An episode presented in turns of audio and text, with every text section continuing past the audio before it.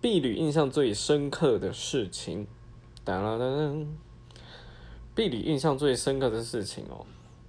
其实说真的，我呃国小的是九族啦，国中的话是去垦丁，高中也是去垦丁。然后我整个整个那个最深刻的事情，其实大概是早餐。因为我们每一个早餐全部都是吃清粥，然后炒高丽菜，然后炒蛋、咸蛋、馒头，然后盐巴炒土豆这样子。这大概我印象中最深刻的事情，其他几乎几乎没什么大大印象。